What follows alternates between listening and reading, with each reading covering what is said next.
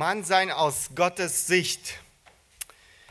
Wir werden heute weiter über dieses wichtige und auch aktuelle Thema nachdenken. In der letzten Predigt äh, sind wir auf Charaktereigenschaften eines echten Mannes eingegangen oder eines äh, geistlichen Leiters eingegangen.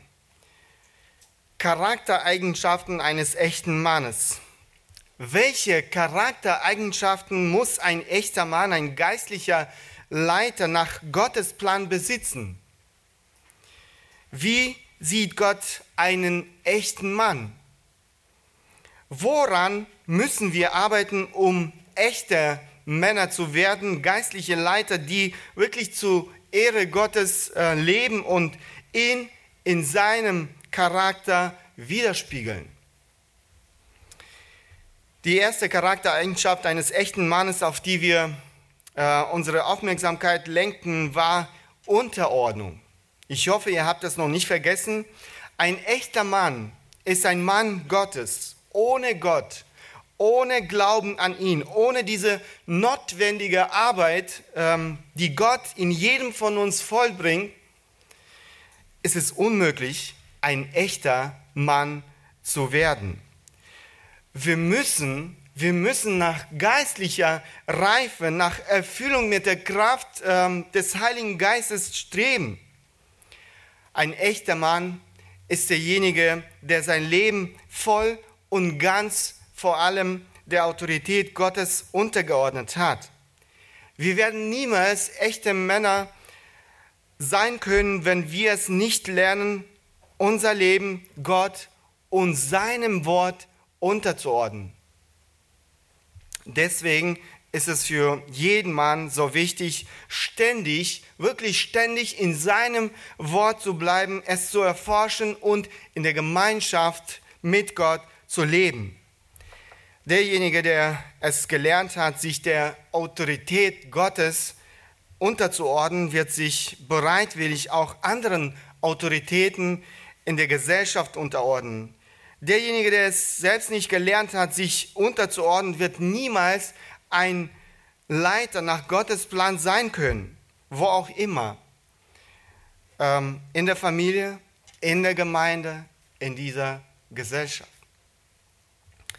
Die nächste wichtige Eigenschaft eines echten Mannes, die wir besprochen haben, war die aufopfernde Liebe. Aufopfernde Liebe. Liebe oder die aufopfernde Liebe, hingebungsvolle Liebe, die Agape-Liebe, das ist auch eine wichtige Charaktereigenschaft, äh, ohne die ein echter Mann, eine Führungsperson äh, unvorstellbar ist. Dies ist die Liebe, die keine Bedingungen stellt. Sie denkt nicht an sich. Um so zu lieben, brauchen wir Gott weil nur Gott die Quelle solcher Liebe ist. Aus eigener Kraft sind wir unfähig für so eine aufopfernde Liebe. Um so zu lieben, müssen wir eine lebendige, eine tiefe Beziehung zu Gott haben. Wir müssen ständig an unserer Beziehung zu Gott arbeiten. Zielstrebigkeit ist die nächste wichtige Eigenschaft eines echten Mannes, eines Leiters, über den wir in der letzten Predigt gesprochen haben. Gott möchte, dass wir im Leben, dass wir Ziele im Leben haben. Ein zielbewusstes, zielgerichtetes Leben erfreut Gott. Leider leben zu, wenig, zu wenige Menschen in unserer Zeit zielbewusst. Ein Leben ohne Ziel führt zu Sinnlosigkeit ähm, des Lebens, zu Passivität oder zu Tätigkeit ohne Früchte und Ergebnisse. Ein echter Mann, ein geistlicher Leiter kann es sich nicht erlauben, mit dem Strom zu schwimmen. Selbstdisziplin, die letzte Eigenschaft, über die wir in der letzten Predigt gesprochen haben, ist äh, Selbstdisziplin. Ohne Disziplin werden wir in unserem Leben nie etwas erreichen. Alle Männer des Glaubens, die bestimmte geistliche Höhen in ihrem Leben erreicht haben, die Gott für seine Verherrlichung gebraucht hat und auch ähm, der Familien, in der Gesellschaft und in der Gemeinde waren, äh, sind Menschen einer strengen Disziplin gewesen. Das sind die Eigenschaften, die wir letztes oder bei der letzten Predigt schon besprochen haben. Wir machen jetzt weiter und werden uns noch einige wichtige Charaktereigenschaften eines echten Mannes anschauen. Demut, Sanftmut. Diese zwei Eigenschaften, die in einer engen Verbindung stehen, charakterisieren nur einen wirklich echten Mann. Ohne Demut und Sanftmut können wir nie echte Männer und geistliche Leiter werden. Demut und Sanftmut stehen in der Verbindung, äh, stehen in der Bibel im Gegensatz zum Stolz und Hochmut. Leider ist jeder von uns mit dieser Seuche infiziert worden. Derjenige, der denkt, dass er vom Stolz frei ist, irrt sich gewaltig. Es geht nicht darum, ob du ihn hast oder nicht. Jeder hat ihn. Es geht darum, wie viel vom Stolz du hast und wie er sich zeigt. Stolz ist in Gottes Augen widerlich. Er hasst Stolz. In 1. Petrus ähm, Kapitel 5, Vers 5 lesen wir, Gott widersteht den Hochmütigen, den Demütigen aber gibt er Gnade. Wenn du Gottes Gnade äh, erfahren willst, dann musst du Demut lernen. Wenn du aber mit Stolz erfüllt bist, dann kannst du dir sicher sein, dass Gott dir widerstehen wird. Das steht in seinem Wort. Stolz kann sich in unserem Leben sehr unterschiedlich zeigen. Man kann sogar einige Zeit von anderen Menschen verstecken, aber nicht vor Gott, der unser Herz sieht. Stolz ist ähm, nichts anderes als Götzendienst. Es ist Anbetung seiner selbst. Stolze Menschen haben eine sehr, sehr hohe Meinung ähm, von sich. Sie mögen es, im Mittelpunkt zu stehen ähm, versuchen immer dazwischen zu sprechen, ihre Leistung hervorzuheben, die anderen zu demütigen. Sie mögen es nicht, wenn jemand sie lehrt oder kritisiert. Sie versuchen ihre Meinung immer den anderen aufzudrängen. Sie ähm, trauen den Menschen nicht, sind bestrebt, äh, unabhängig zu sein und andere zu kontrollieren. Es ist nur eine kurze Liste der Auswirkungen des Stolzes. Man kann es weiterführen, unendlich. Ein demütiger Mensch hat im Zentrum nicht sich selbst, sondern Gott. Ein demütiger Mensch lebt in der Abhängigkeit von Gott. Er erhebt sich nicht über andere, er hört zu. Er respektiert andere Menschen und auch ihre Meinung. Er gibt seine Fehler zu. Er sucht keine Ehre für sich. Er hat keine Angst, dem anderen den ersten Platz zu überlassen. Er sieht in den Menschen um sich herum keine Konkurrenten, mit denen man ständig kämpfen und sich durchsetzen muss. Demut und Sanftmut können nur einen echten Mann kennzeichnen. Denn nur ein echter Mann kann sein eigenes Ich überwinden. Jemand hat gesagt, dass der größte Sieg der Sieg über sich selbst ist. Und das ist wahr. Übrigens, das Wort ähm, sanftmütig hat die gleiche Wurzel wie das Wort besänftigen. Zum Beispiel Wildtiere besänftigen. Ein sanftmütiger Mann ist derjenige, der es geschafft hat, das wildeste Tier zu besänftigen, sein eigenes Ich. Es ist nicht das, was heute in unserer Gesellschaft mit Demut und Sanftmut gemeint ist. Heutzutage können wir sehr oft die Meinung hören, dass es schwache Menschen sind. Nein, das stimmt nicht das sind gerade die starken Menschen, sie sind Leiter, denen andere gerne folgen. in Familien ihre Frauen und Kinder, an der Arbeitsstelle die Kollegen, in der Gemeinde die Geschwister.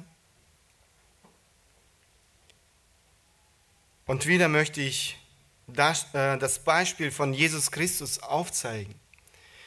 Wir können bei ihm Demut und Sanftmut lernen. Es ist das größte Beispiel der Demut und Sanftmut. Er sagte in Matthäus Evangelium Kapitel 11, Verse 28 und 30, Kommt her zu mir alle, die ihr mühselig und beladen seid, so will ich euch erquicken. Nehmt auf euch mein Joch und lernt von mir, denn ich bin sanftmütig und vom Herzen demütig. So werdet ihr Ruhe finden für eure Seelen. Denn mein Joch ist sanft und meine Last ist leicht. Sein Kommen auf dieser Erde und sein Tod am Kreuz für unsere Sünden sind ein Beweis der höchsten Demut. Jesus Christus gab seinen Jüngern ein Beispiel, dem sie nachfolgen sollen. Uns. Immer wieder demonstrierte Jesus Demut in allem, was er tat denkt an die Fußwaschung. Es ist großartig, was Jesus da getan hat. Kurz vor seiner Gefangennahme wusch Jesus Christus seinen Jüngern die Füße, um ihnen dadurch eine Lehre zu erteilen, äh, um ein Beispiel zu geben, nicht um eine Zeremonie einzuführen. Er hat ein Beispiel gezeigt, wie ein echter oder ein geistlicher Leiter anderen dienen kann, anstatt bedient zu werden. Das ist die Lehre, die so schwierig für viele Leiter zu verstehen ist. Sehr oft nutzen sie aufgrund ihrer Position die Untergeordneten aus, um ihre eigenen Ziele zu erreichen. Es war notwendig für die Jünger, diese wichtige Lehre zu verstehen, dass der echte oder geistliche Leiter nicht derjenige ist, der Befehle gibt, sondern derjenige, der demütig, ähm, demütig denen dient, die er anleitet. Jesus Christus sagte im Markus Evangelium Kapitel 9, Vers 35, äh, wenn jemand der Erste sein will, so sei er von allen der Letzte und aller Diener. Er hat nicht nur gelehrt, sondern auch das, was er gelehrt hat, gelebt. In der Nacht trafen sich Jesus und seine Jünger im Zimmer eines Hauses in Jerusalem um Passe zu fallen. Wir können es heute kaum vorstellen, dieses ähm, festliche Mahl von Jesus Christus mit seinen Jüngern. Wer im Osten gelebt hat, kann es sicher besser vorstellen. Menschen sitzen auf dem Boden an einem niedrigen Tisch. Das ist sogar eher ein Herumlegen um den Tisch. In solcher, äh, solch einer Position ist es natürlich unvermeidlich, dass sich die Füße von einem ähm, im Gesicht des anderen befinden. Eben deshalb war es im Osten zu damaliger Zeit eine gewöhnliche Tradition, die Füße der, ähm, der gekommenen Gäste zu waschen. Normalerweise äh, wurde diese dreckige und höchst erniedrigende Arbeit von Dienern geleistet. Es war eine große ähm, Beleidigung, wenn sich der Gastgeber um die Fußwaschung seiner Gäste nicht kümmerte.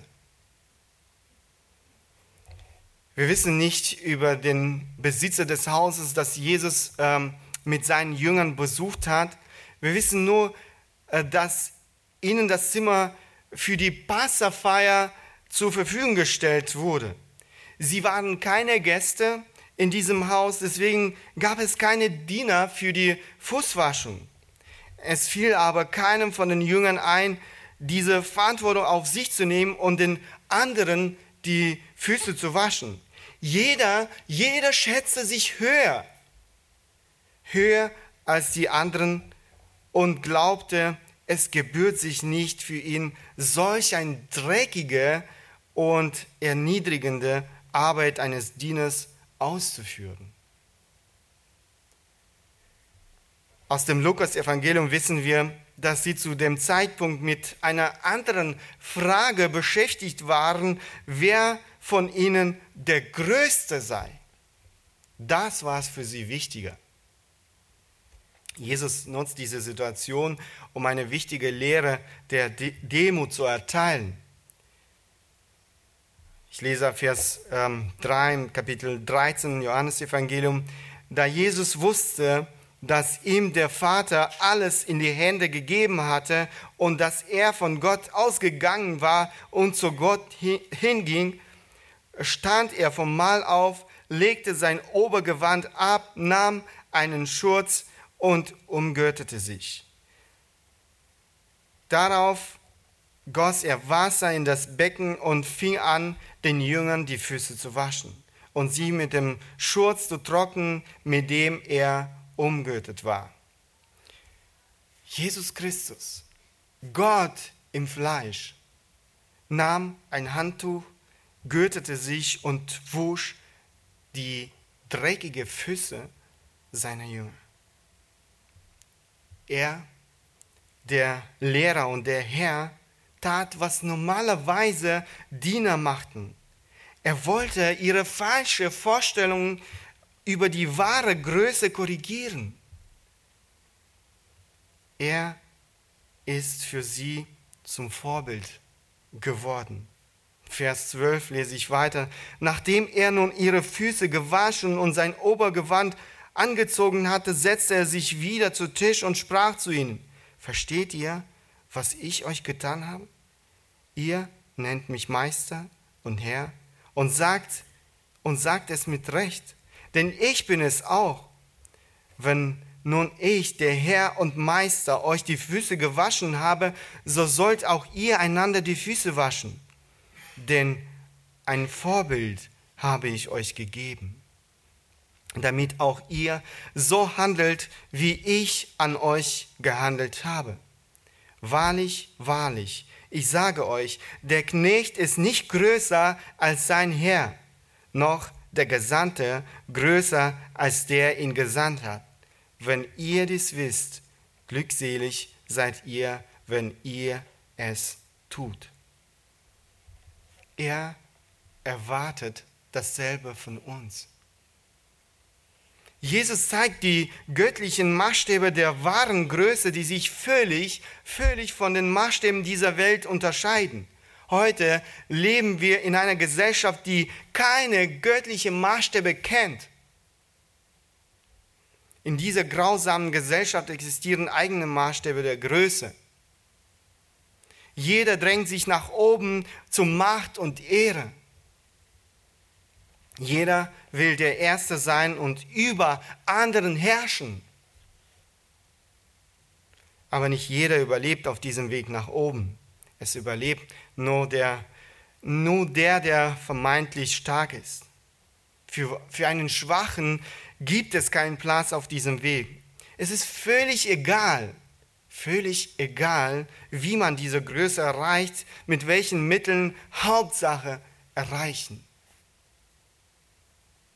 Dieser Aufstieg nach oben wird oft auf Kosten der anderen verwirklicht. Auf diesem Weg nach oben werden andere übergegangen. Übergang wird geschoben, wird sogar auf einen anderen getreten. Wir leben heute in so einer Gesellschaft. Und diese Gesellschaft hat ihren Einfluss auf unser Leben. Jesus lehrt uns aber, dass seine Maßstäbe den Maßstäben dieser Welt entgegengesetzt sind. Im Markus Evangelium Kapitel 10, Verse 42, 45 lesen wir, aber Jesus rief sie zu sich und sprach zu ihnen, ihr wisst, dass diejenigen, welche als Herrscher der Heidenvölker gelten, sie unterdrücken und dass ihre großen ähm, großen Gewalt über sie ausüben. Unter euch aber soll es nicht so sein, sondern wer unter euch groß werden will, der sei euer Diener. Und wer von euch der Erste werden will, der sei aller Knecht. denn auch der Sohn des Menschen ist nicht gekommen, um sich dienen zu lassen, sondern um zu dienen und sein Leben zu geben als Lösegeld für viele. Er offenbart seinen Jüngern und uns das Geheimnis der wahren Größe. Wer unter euch groß werden will, sei, der sei euer Diener. Demut ist das Geheimnis der wahren Größe. Jesus erwartet von seinen Jüngern, dass sie dienen und nicht herrschen. Wer ist ein Diener oder ein Knecht? Er ist nicht derjenige, der über den anderen steht, sondern derjenige, der anderen dient. Die irdischen Herren herrschen über ihre Untergeordneten, aber unter euch sei es nicht so, sagt Jesus. Diese Welt schätzt das Geld, Vermögen und Reichtum, aber unter euch sei es nicht so.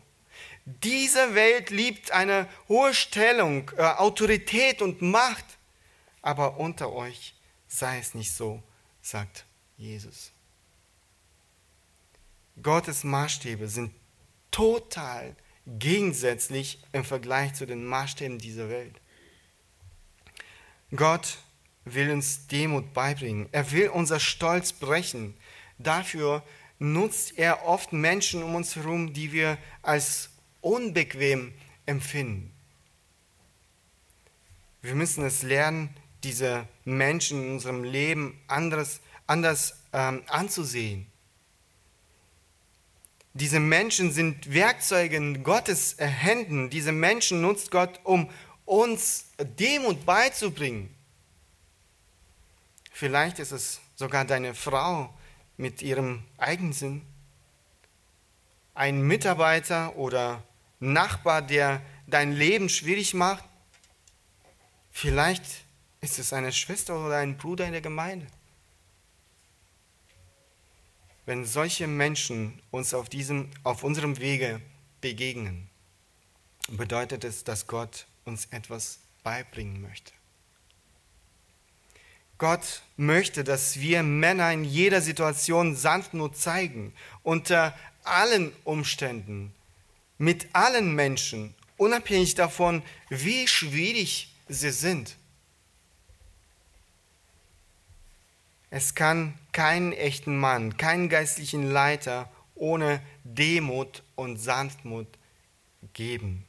Alle Männer Gottes, die Gott gewaltig gebraucht hat, gingen schwierige Wege. Auf diesen Wegen lehrte Gott sie Demut und Sanftmut. In der Heiligen Schrift finden wir eine ganze Reihe von Männern Gottes, die sich durch ähm, Sanftmut auszeichneten. König David äh, war einer dieser Männer Gottes. Denkt daran, wie viel Sanftmut er Saul gegenüber entgegenbrachte. Dem Menschen, der mehrmals versucht hat, ihn umzubringen.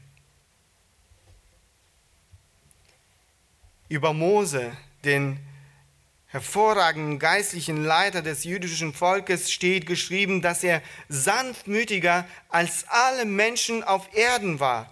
Das ist 4. Mose, äh, Kapitel 12, Vers 3. Aber Mose war ein sehr sanftmütiger Mann, sanftmütiger als alle Menschen auf Erden. Wir finden auch im Neuen Testament eine ganze Reihe von Männern Gottes, die sich durch Sanftmut und Demut auszeichneten. Eines der größten Beispiele der Demut und Sanftmut ist das Leben von Johannes der Täufer. Schauen Sie mal, ähm, wie er sich bezeichnete, als die religiösen Leiter der damaligen Zeit zu ihm kamen, um herauszufinden, wer er war. Äh, ich lese Johannes Kapitel 1, Verse 19 bis 30. Und dies ist das Zeugnis des Johannes, als die Juden von Jerusalem, Priester und Leviten standen, um ihn zu fragen, wer bist du? Und er bekannte es und leugnete nicht, sondern bekannte, ich bin nicht der Christus. Und sie fragten ihn, was denn? Äh, bist du Elia? Und er sprach, ich bin's nicht. Bist du der Prophet? Und ähm, er antwortete, nein. Nun sprachen sie zu ihm, wer bist du denn? Damit ähm, wir denen Antwort geben, die uns gesandt haben. Was sagst du über dich selbst? Er sprach, ich bin die Stimme eines Rufenden, die ertönt in der Wüste. Ebnet den Weg des Herrn, wie der Prophet Jesaja gesagt hat. Die Gesandten gehört, äh, gehörten aber zu den äh, Pharisäern. Und sie fragten ihn und sprachen zu ihm, warum taufst du den, äh, wenn du nicht der Christus bist, noch Elia, noch der Prophet?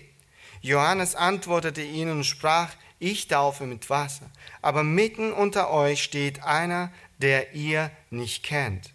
Dieser ist es, der nach mir kommt, der vor, vor mir gewesen ist, und ich bin nicht würdig, ihm den ähm, Schuhriemen zu lösen.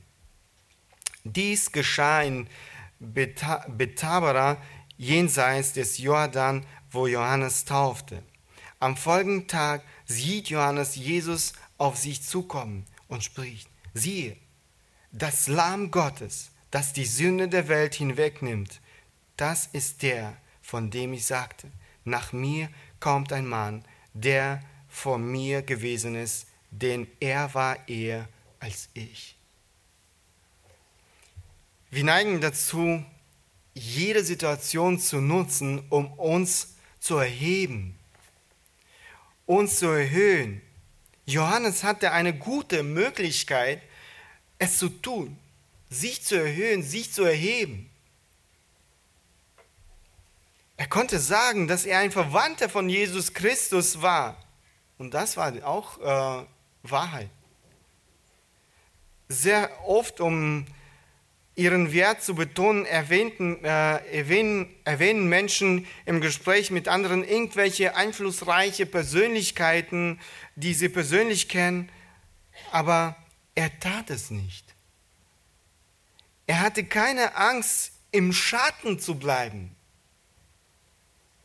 Er hatte keine Angst, die zweite Geige zu spielen. Er blieb gerne hinter den Kulissen und erlaubte Jesus die Hauptrolle auf der Bühne einzunehmen. Er zeigte mit Freude auf Christus, auf dem, dem er auch diente. Bruce Milne kommentiert diesen Abschnitt auf folgende Weise. Wir müssen die erstaunliche Demut Johannes der Täufers bemerken. Er ist nur die Stimme. Er versucht sich in den Schatten zu stellen und in unseren Herzen das Bild desjenigen, dem er den Weg vorbereitet hat, einzuprägen. Der Vorbote ist wirklich makellos in seiner Demut. Derjenige, der spricht, hat keine Bedeutung. Er ist ähm, keine Hauptfigur. Er ist die Stimme, der man zuhören sollte. Trotz der realen Wirkung seiner, seines Predigtdienstes und der daraus folgenden allgemeinen Ehrfurcht nutzte Johannes der Täufer seine Lage nicht aus. Er versetzte sich bewusst in die Lage eines Dieners, die, der die Ankunft des Messias vorbereitet. Es ist wunderbar, dass sich der Vorbote auf den Dienst des Knechtes, der seinem Meister die Schuhe anzieht, beschränkte. Dabei behauptet Johannes, dass er nicht würdig ist, ihm den Schuhriemen zu lösen. In einer anderen Situation lenkt er, Johannes der Täufer, alle, wiederum alle Aufmerksamkeit äh, auf Christus. Selbst bleibt er aber demütig in dem Schatten.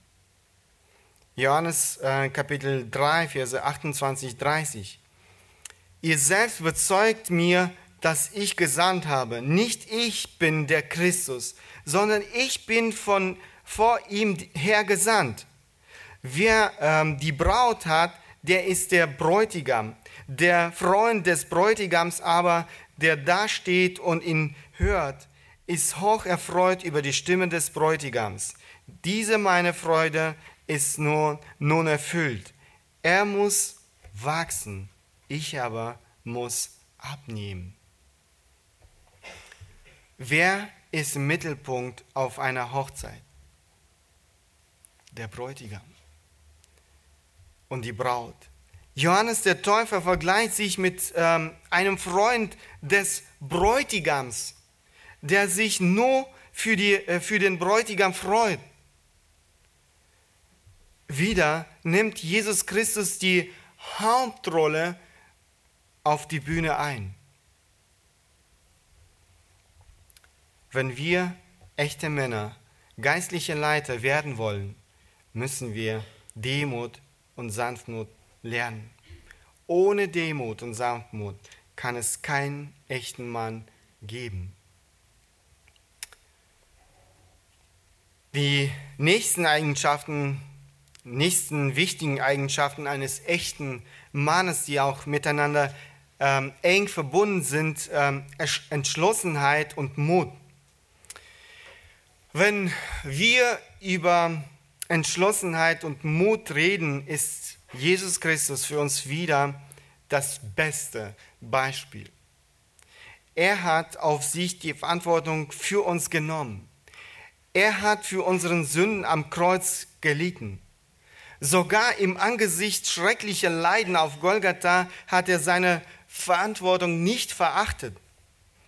Ein echter Mann flieht nicht vor der Verantwortung. Sucht vielmehr nach einer Lösung, zeigt Entschlossenheit. Leider sind heute viele Männer nicht bereit äh, dazu, die Verantwortung in ihren Familien, in dieser Gesellschaft und auch in der Gemeinde auf sich zu nehmen. Eine Frau hat mal gesagt, wenn ich am Abend meinen Mann nach Hause vorfahren höre, verlässt mich den Mut. Der Mut. Plötzlich merke ich, wie müde ich bin. Ich bin den ganzen Tag zu Hause und muss mich um drei kleine Kinder kümmern. Jetzt ist der vierte gekommen.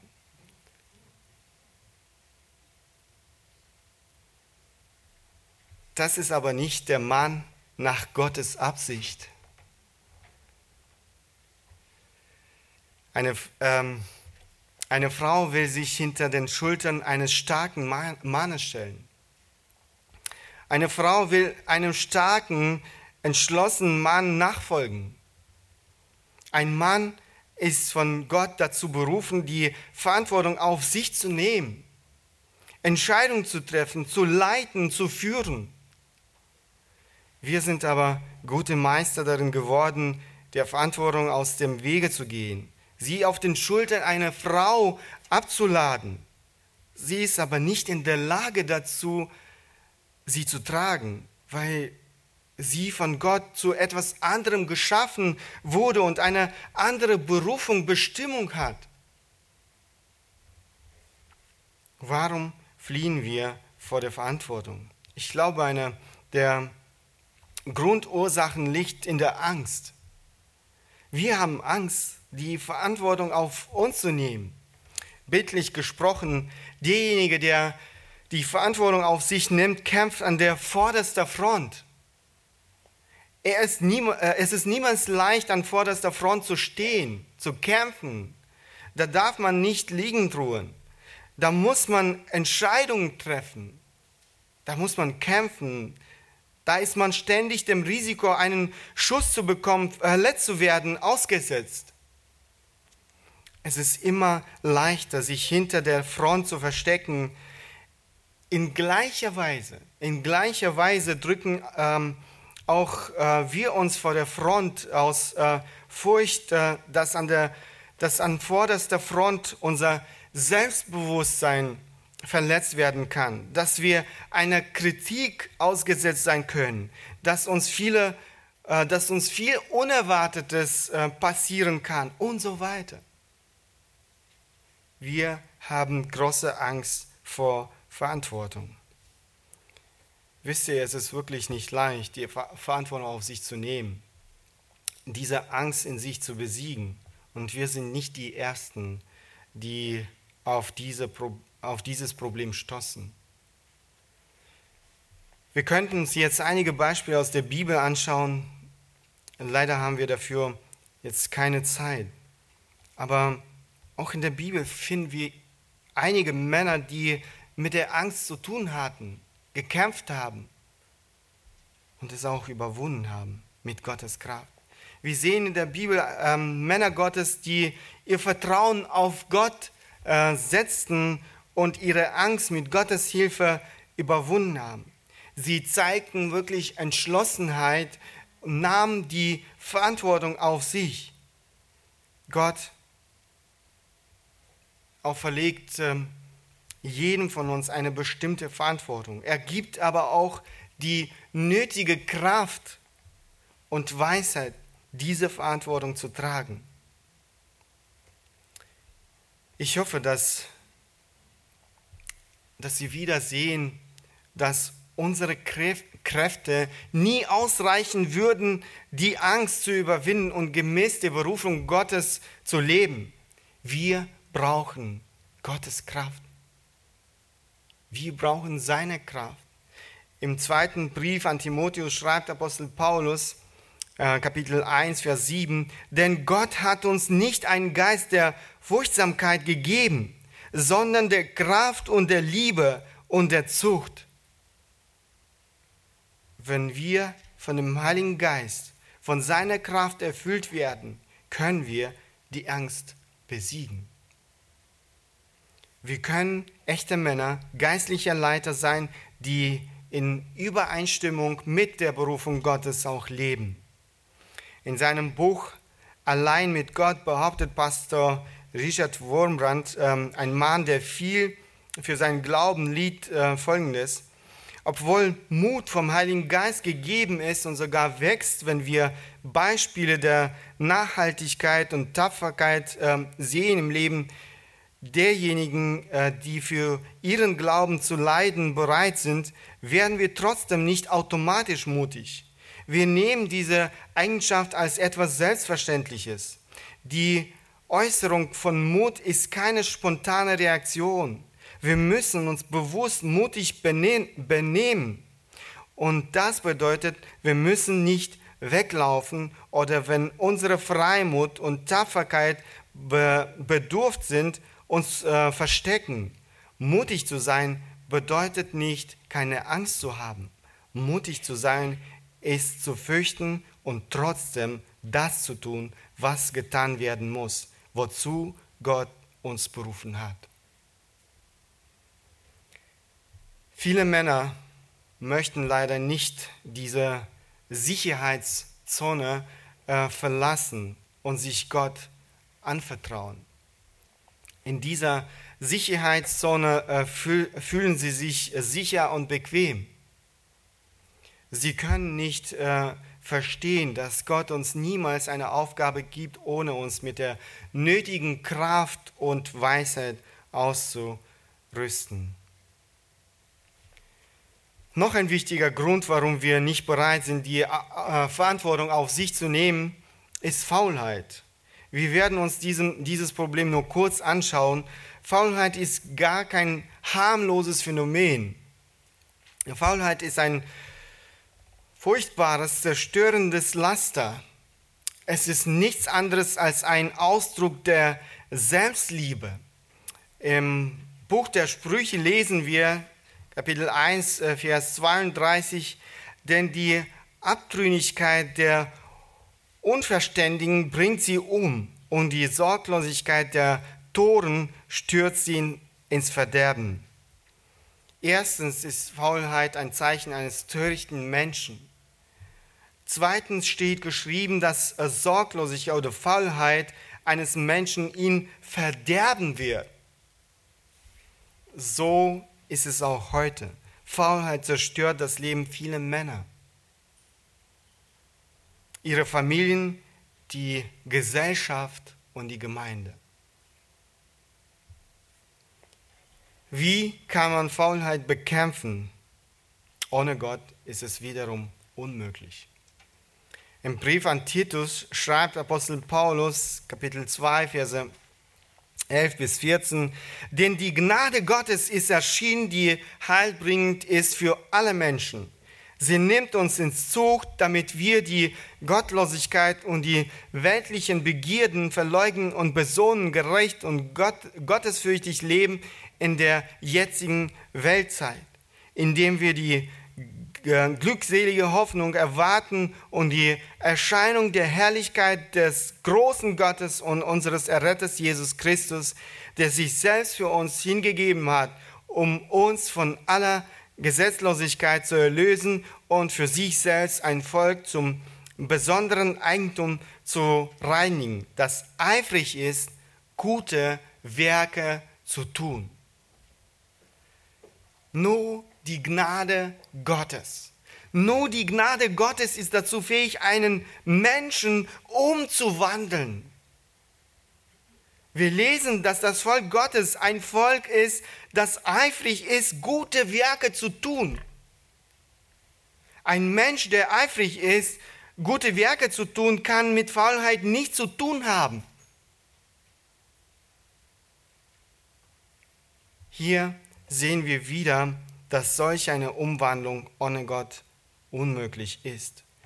Wir müssen Gott die Möglichkeit geben, uns von aller Ungerechtigkeit zu befreien, uns zu reinigen. Wir brauchen Jesus Christus, seine umgestaltende Kraft. Die letzte wichtige Eigenschaft, die ich in dieser Liste der Eigenschaften eines echten Mannes, äh, eines geistlichen Leiters unbedingt hervorheben möchte, ist die Fähigkeit zu lernen, der Wunsch zu lernen, in der Weisheit zu wachsen. Ohne Lernen ist es unmöglich, ein echter Mann, ein geistlicher Leiter zu werden. Wir haben schon gesehen, dass Gott uns die Verantwortung äh, zu führen, Entscheidungen zu treffen, zu leiten, für andere zu sorgen, auferlegte. Um all das zu ma machen zu können, müssen wir das auch lernen. Es ist Arbeit und keine einfache Arbeit, die von uns, ähm, äh, es ist Arbeit, die von uns Disziplin, Eifer, Geduld und viel mehr ähm, fordert. Gott hat uns den Kopf nicht nur dazu gegeben, um eine Mütze zu tragen. Man muss denken, man muss analysieren, studieren, abwägen, vergleichen, ähm, nach Rat suchen und so weiter. Wir müssen Überzeugung haben, und zwar felsenfeste Überzeugung die uns helfen könnten, gute Leiter zu werden. Und diese Überzeugungen müssen, müssen aber auf dem Wort Gottes aufgebaut sein. Wir müssen das Wort Gottes studieren. Oberflächliches äh, Lesen reicht nicht. Wir müssen über das Wort Gottes nachdenken. Heute haben wir wirklich so viele Möglichkeiten für Wachstum in der Erkenntnis des Wortes Gottes gute christliche Literatur, Seminare, Predigten und, und viel mehr. Es geht aber nicht nur um irgendwelche theoretischen Kenntnisse, das Wissen. Es ist nötig, diese Kenntnisse in die Praxis umzusetzen. Wir brauchen enge Gemeinschaft. Deshalb können wir ohne diese enge Gemeinschaft in der Gemeinde nicht auskommen. Wir brauchen gegenseitige Rechenschaft. Wir brauchen Kleingruppen. Wir brauchen Jüngerschaft. Es ist wichtig zu verstehen, dass ein echter Mann nicht derjenige ist, der alle Fragen beantworten kann. Es ist nicht derjenige, der die Lösung für jedes Problem hat. Es wäre ein perfekter Mann. Und sowas gibt es nicht. Zumindest hier auf dieser Erde. Derjenige, der so über sich denkt, ehrt sich gewaltig. Solch ein Mensch übernimmt die Rolle Gottes. Ein echter Mann, ein geistlicher Leiter ist derjenige, der nicht flieht, wenn er auf Probleme stößt. sondern nach einer Lösung sucht, der die Probleme nicht auf die Schultern anderer ablehnt, die Schultern seiner Frau, äh, die Schwestern in der Gemeinde, der sich nicht so anstellt, als ob es kein Problem gibt. Schauen Sie, wen Jesus unter seinen Jüngern auserwählte. Es waren Leiter der ersten Gemeinde. Es ist erstaunlich, aber auf den ersten Blick war es keine, äh, war es keine richtige Arbeitskraft für diese Aufgabe. Keiner von denen nahm einen hohen Rang in der Synagoge ein. Keiner gehörte zum levitischen äh, ähm, Priestertum. Es waren hauptsächlich einfache Menschen, einfache Arbeiter, ohne Hochschulausbildung. Es waren keine perfekten Menschen. Wenn wir das Evangelium lesen, sehen wir, wie viele Mängel diese Jünger hatten. Sie waren impulsiv, ähm, manchmal unbeherrscht, launisch und vieles ähm, mehr. Seine Jünger hatten aber einen großen Vorteil. Sie waren bereit zu lernen. Sie waren bereit zu lernen. Obwohl sie sich oft irrten, nicht immer die Wahrheiten, über die ihr Lehrer redete, verstanden, waren, waren sie ehrlich. Sie waren bereit, ihre Fehler ähm, einzusehen und sie auch zu bekennen. Sie hatten ähm, offene Herzen. Sie wollten Gott immer mehr kennenlernen. Sie waren von der Heuchelei dieser Gesellschaft, in der sie lebten, nicht angekränkelt. Ich möchte dich fragen, gehört dieser Wunsch zu lernen zu deinen Tugenden? Das ist wirklich ein großes Problem. Ein Problem vor allem im Leben eines Mannes.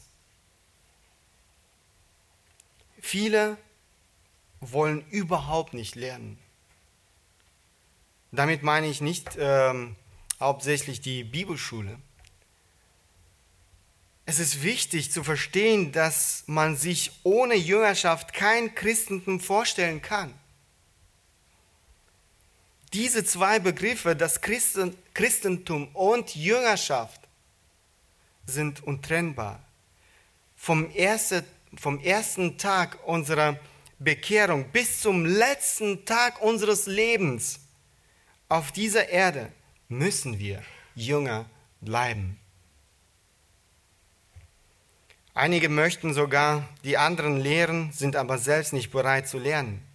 Ein Mensch, der selbst nicht lernt, ist nicht dazu fähig, den anderen zu lehren. Es ist nicht möglich.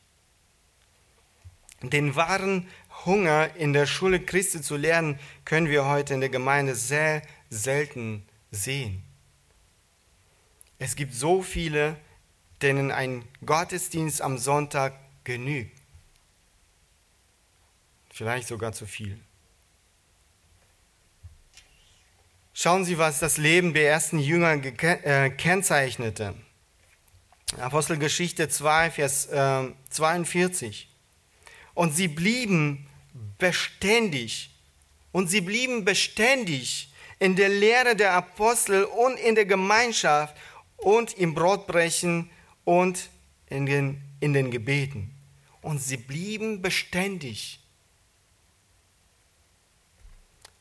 Jesus Christus sagt in Johannes Evangelium Kapitel 15, Vers 8, Dadurch wird mein Vater verherrlicht, dass ihr viel Frucht bringt und meine Jünger werdet.